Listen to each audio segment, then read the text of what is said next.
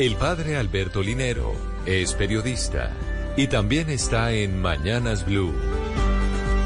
6 de la mañana, 56 minutos. Me cuesta esperar. Por eso nunca llego puntual a una cita. Siempre llego pocos minutos después de lo planeado para encontrar a la persona allí y no vivir el desasosiego que me da estar esperando a alguien. Esto ha hecho que muchas veces alguna situación se me atraviese y el cálculo no se cumpla y termine siendo más impuntual de lo normal.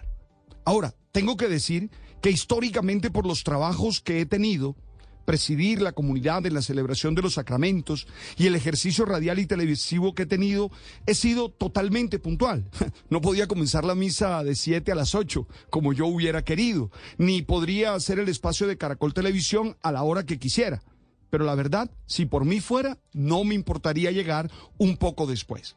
En estos días he estado leyendo que se insiste en que las personas impuntuales tienden a ser más relajadas y menos estresadas.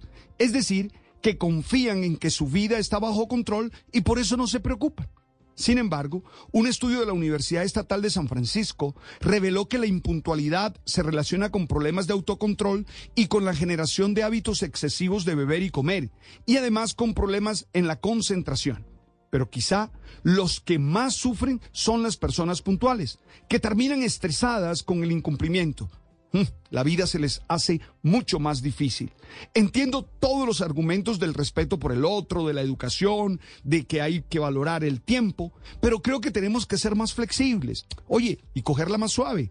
Tratar de establecer rutinas y dinámicas que nos permitan disfrutar de las experiencias, sabiendo que no todo lo podemos controlar.